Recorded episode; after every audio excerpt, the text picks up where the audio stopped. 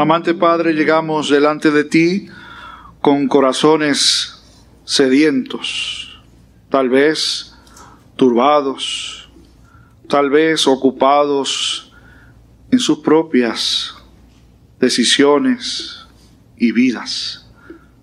Te pedimos ahora que nos ayudes a mirar tu palabra y a ver a Cristo allí hablándonos. Déjanos no solo escuchar su voz, sino y ante todo poder responder como Él espera y tú esperas de nosotros. Por Cristo Jesús te lo suplico. Amén y amén. Alejandro I, emperador de Rusia, principios del siglo XIX, se convirtió al Evangelio y tenía el firme propósito de hacer que la Biblia llegara hasta todos los rincones de Rusia. Si usted pensó que Rusia siempre fue un país comunista y adverso a la fe cristiana, no fue así. Un día Alejandro se encontraba recorriendo parte del territorio ruso y pasó por una casa y se dio cuenta de que en esa casa donde las puertas se abrían de par en par, al asomarse y ver el interior de la casa vio una Biblia abierta y le dio con entrar. Así que eh, el dueño de la casa lo atendió muy gustosamente y pues el emperador le pregunta, veo que usted lee la Biblia, qué bueno. Y el hombre le respondió, así es, leo la Biblia. Entonces Alejandro se acercó a la Biblia y encontró que estaba abierta en el libro de Mateo. Y entonces él le dice, ¿y cómo va su lectura? Voy por ahí justamente, voy leyendo la Biblia y me he detenido en Mateo y voy a seguir leyéndola. Entonces, mientras el hombre se le pidió excusa al emperador para ir y echarle, traer agua para los, los caballos del emperador, pues el emperador depositó un billete que es un rublo de 100 dólares en Efesios. Y lo dejó allí y se fue. Y le pidió, felicitando al hombre de que, leyera, de que estuviera leyendo la Biblia, que lo continuara haciendo. Así que se fue y regresó mucho tiempo después. Y fue con la misión de ver por dónde iba leyendo el Señor. Y entonces llega, lo recibe y todo lo demás y le dice, ¿cómo va su lectura de la Biblia? Y el hombre le dice, ya estoy terminando, voy por el Apocalipsis. ¡Qué bien! Y fue a hacer la misma tarea de buscar agua para los caballos y demás. Entonces el emperador se acercó a la Biblia, la abrió donde había dejado en Efesios los 100 rublos y se dio cuenta de que estaban allí, justamente. Y luego cuando regresa, le dijo al emperador, usted es un mentiroso y un hipócrita. Y el hombre no sabía por qué le decían aquello, o se imaginaba que no sabía. ¿Qué pasó? Si usted fuera sincero, hubiera sido sincero conmigo. Y como me dijo, leía la Biblia, iba por Mateo y ya llegó al Apocalipsis, hubiera encontrado esto que está aquí. 100 rublos. Vea bien que lo que usted dice lo cumpla. ¿Cuánta gente usted conoce así? Yo aprendí hace mucho, mucho tiempo, que la gente que habla mucho, uno tiene que taparse un oído o los dos posiblemente. Porque generalmente la gente que habla mucho justamente expresa aquello de lo que carece. Cada vez ya ahora en la, en la vida pastoral que vengo o escucho a alguien decirme, pastor, yo no vuelvo a cometer ese pecado. Yo, por favor, convenza a mi mujer de que me reciba en la casa de nuevo y ya uno sabe que eso es puro cuento. Solamente Dios puede transformar el corazón. Y aprendí de entonces que yo no sirvo de intermediario para que alguien lo reciban en la casa. Le pido a Dios que Él sea el que haga la obra. Porque con la boca es un mamey. Qué fácil es hablar y decir. Yo no sé si le pasa a usted, pero a mí me sucede cuando escuchamos programas donde hay políticos hablando. Algunos, porque hay políticos serios, ¿no? Pero hay muchos que hablan y hablan y hablan y hablan y hablan. Y uno se debe preguntar, yo le invito a que usted lo haga, sea juicioso, no se deje llevar porque habla mucho y el que promete cosas, trate de ir a los hechos. La porción que leyó el pastor Sierra hace un momento es la conclusión de lo que se ha llamado el Sermón del Monte, que realmente es una colección de enseñanzas de Jesús y concluye justamente con eso. ¿Recuerdan cómo empezó? Bienaventurados pobres en espíritu. Y es, las bienaventuranzas es la apertura del sermón y luego es una serie de enseñanzas sobre lo que debe ser una correcta relación con Dios. Ahora entonces, al cerrar, aunque ya ha tenido parte de, esta, de este sermón muy extenso, muchas partes de orden práctico, pero concluye de una manera que a mí me parece estupenda. Bueno, si era Jesús el que estaba enseñando. Básicamente concluye diciéndole a aquellos que están escuchando su sermón y los que van a leerlo más tarde, cuando Mateo los recoge en el primer siglo y luego a través de toda la historia de la iglesia, ustedes y yo. Y voy a extenderme un poco antes de lo que leyó el pastor Sierra porque me parece que eso forma la conclusión completa de este sermón. ¿Cuál es? Entrad por la puerta estrecha. Porque estrecha es la puerta y el camino que lleva a la vida eterna y ancha la puerta y el camino que lleva a la perdición. ¿Quién es la puerta y quién es el camino? Algo que yo creo que todos ustedes saben, aunque no es Mateo quien de manera explícita nos lo trae, sino Juan, cuando en los propios labios de Jesús él dice, yo soy la puerta de las ovejas. Y luego dice, yo soy el camino, la verdad y la vida. Es decir, para ver si lo entendemos en palabras sencillas y en pocas palabras, la única forma de estar en una correcta relación con Dios es por medio de Jesucristo. Tan sencillo como eso. No hay forma de estar bien con Dios si tratamos de esquivar, de evadir a Jesucristo. Jesucristo tiene que ser la puerta y el camino. Una vez eso, el Señor lo ha dicho, llama a la atención de sus seguidores a la realidad que van a encontrar de los falsos profetas, es decir, de los falsos líderes. Y usted quizás como yo se preguntará, ¿y por qué Jesús trae este tema aquí? ¿No les parece que debió haber terminado con lo de la puerta y vengan y reciban el regalo de la vida eterna y váyanse tranquilos? No, porque Jesús sabía que allí apenas comienza la relación con Dios por medio de Jesús, que es la puerta y el camino. Después nos toca vivir la vida cristiana y en esa tarea nos vamos a encontrar con líderes, algunos de los cuales Dios pone allí de manera auténtica y genuina para que nos guíen, y otros, que le va a sonar fuerte esto que voy a decir, Dios también los pone, pero no son líderes genuinos, no son líderes auténticos, no son líderes verdaderos. Habrá, como ha habido, falsos líderes y falsos profetas. En esta semana yo leía, en, como uno está conectado a muchos sitios, muchos buenos, trate de conectarse con sitios buenos, que cuando le salga un mensaje usted no tenga mucho que, que filtrar y sepa que lo que está recibiendo es verdad y es bíblico.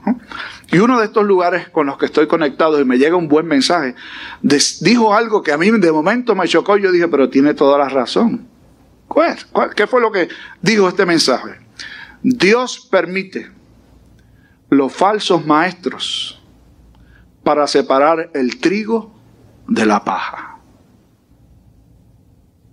Y yo de momento me quedé pensando y digo, es verdad, no creemos en un Dios que es soberano y que hace todas las cosas según su propósito y para el bien de los suyos. ¿No creemos entonces que Dios es quien permite maestros falsos? Maestros confundidos. Yo leí hace tiempo un libro que hablaba del tipo de liderato y cómo uno puede distinguirlo. Y decía, eh, agrupaba en tres a los líderes. Decía que hay líderes confundidos. Yo creo que es verdad. Hay líderes que no están claros, no han recibido sana doctrina y enseñan cosas y están confundidos, ni siquiera saben que están confundidos. Pero también hay líderes falsos que saben a ciencia cierta que lo que están enseñando es contrario a la escritura y que lo que están llamando a la gente a hacer es contrario a la voluntad de Dios. Aún así lo hacen. Esos son líderes falsos. Y finalmente, hay líderes auténticos. Personas a quienes Dios llama y realmente Dios convierte. Y a quienes Dios realmente utiliza y guía para que su pueblo vaya, según la enseñanza de la Escritura, a conocer al único Dios verdadero. Si usted es un buen oidor, yo me imagino que tiene que haber dicho, claro que es importante para que uno pueda distinguir un líder confundido, un líder falso y un líder auténtico. Mire, como también uno se conecta, yo le digo, es siempre bueno uno conectarse para, como decía el apóstol, sacar lo bueno y lo malo, escudriñar qué está bien y qué no está bien. Mire, si usted sigue a un líder en las redes o en la televisión, que es muy bueno hablando, que convence a la gente con su verbo, que hace cuentos que a usted le parecen muy bonitos y muy buenos, pero no le habla de Cristo y de que Cristo es el único camino, la única verdad, y solamente le habla del cotidiano vivir y cómo usted la puede pasar mejor, y cómo usted puede estar bien, y cómo puede tener salud, y cómo puede tener prosperidad económica o material, por el amor de Dios, o apaga el televisor, o cambia la estación, o busca una forma de escuchar un mensaje que no sea ese, porque ese no es el mensaje de Cristo al Señor. Tenga cuidado con quién usted le pone un like o qué mensaje usted comparte. Porque y ahora vamos a la parte que leyó el pastor Sierra hace un momento. No todo el que dice Señor, Señor entrará en el reino de los cielos. La, la conclusión del Sermón del Monte plantea dos grupos. En primer lugar, los líderes de los, de los cuales hemos hablado ya. Y luego va a hablar de nosotros porque, óigame, qué fácil es juzgar al que está al frente. Y decir, ese señor no sirve. O esa mujer es una disparatera. Y hay que hacerlo. ¿Y usted? ¿Qué cree? ¿Cómo vive? ¿Qué hace con su vida? Ah, no, yo no, yo no soy, yo no soy líder, eso no es conmigo. Pues mire, que el Señor tiene atención sobre esas cosas también, sobre todos nosotros. Y Jesús está hablando aquí del día final. Y dijo, muchos en aquel día me dirán, en tu nombre hicimos esto, aquello y lo otro. Oígame bien, en su nombre.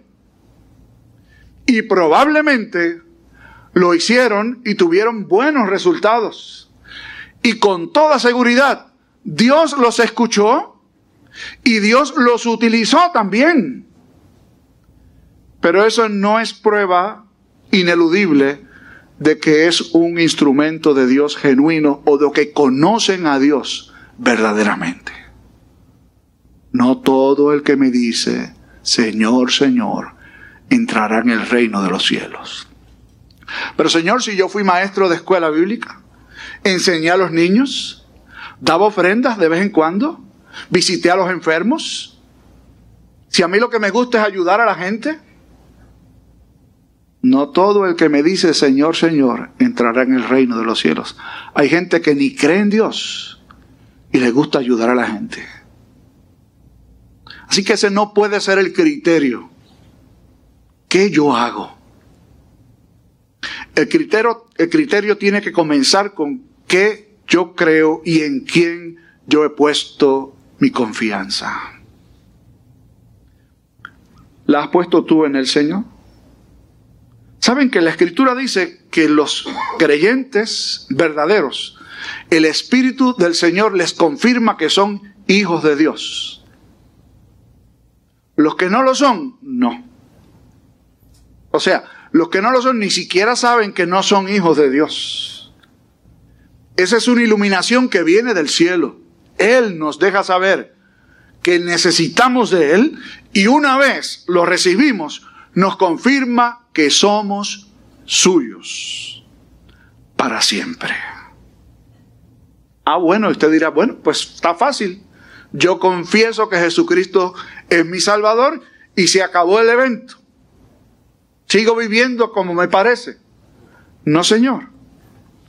La propia escritura enseña que aquellos a quienes el Señor llama efectivamente, los pone a construir sobre la roca. Y así termina el sermón. Les voy a decir con quién voy a comparar a los que me escuchan.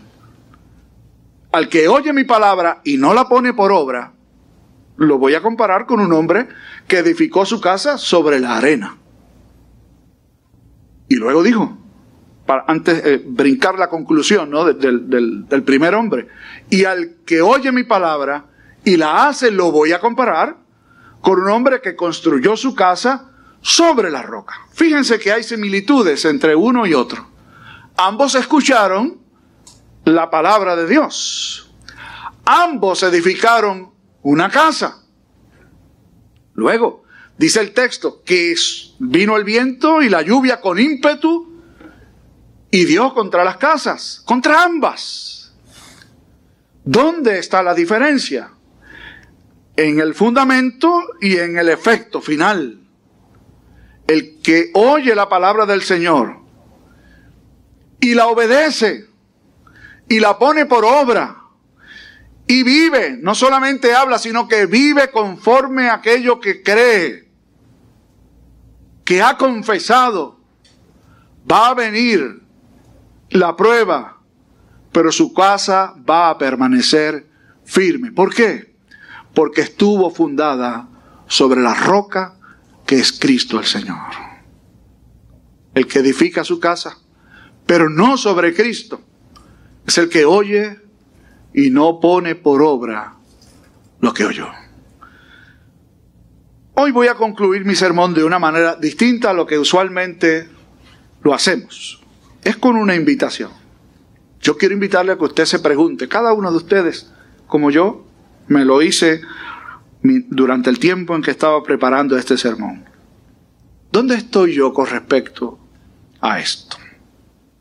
Yo, que soy miembro de la iglesia, o que conozco la iglesia hace mucho tiempo, o que apenas estoy empezando a venir, o que me gusta la iglesia. ¿Dónde estoy yo con respecto a esto que Jesús ha dicho? El deseo de mi corazón es que cuando llegue ese día, no tenga usted que decir, Señor, yo hice esto, hice aquello, hice lo otro. ¿Dónde está mi corona de laureles? ¿Dónde está mi arpa? ¿Dónde están los premios, las recompensas? Porque sabe que si es así, el Señor le dirá, como dice el texto, nunca os conocí, hacedores de maldad.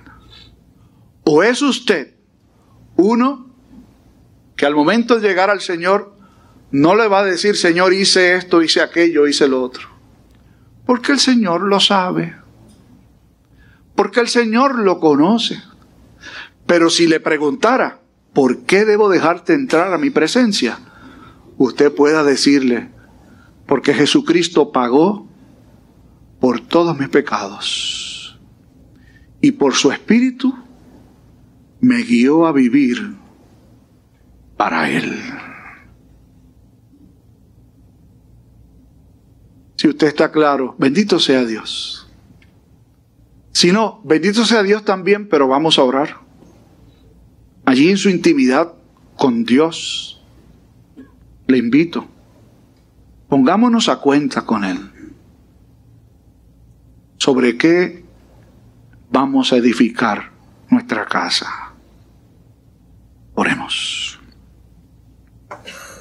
Amante Dios y Padre, ante ti estamos todos delante de tu presencia en esta hora, porque tú nos invitas, nos llamas para un encuentro contigo. Tú nos conoces, nuestro andar y nuestro reposo, tú lo sabes. Aún nuestros pensamientos te son conocidos. Hemos oído tu palabra, pero tal vez no la hemos puesto por obra. Es decir, solo hemos profesado que creemos en ti. Pero hemos decidido vivir según nuestro criterio. Perdónanos. Concédenos tu gracia. Renueva en nosotros un espíritu recto que no solo confiese, sino y sobre todo que viva conforme a la enseñanza tuya. Danos tu gracia y tu perdón y concédenos vivir para ti. Si ya lo hemos hecho, renueva nuestro compromiso de lealtad a ti, con la misión tuya, con la obra que nos has encomendado dejando en tus manos el resultado. Ayúdanos a vivir aspirando a ser más como Cristo. En su nombre oramos. Que así sea. Amén.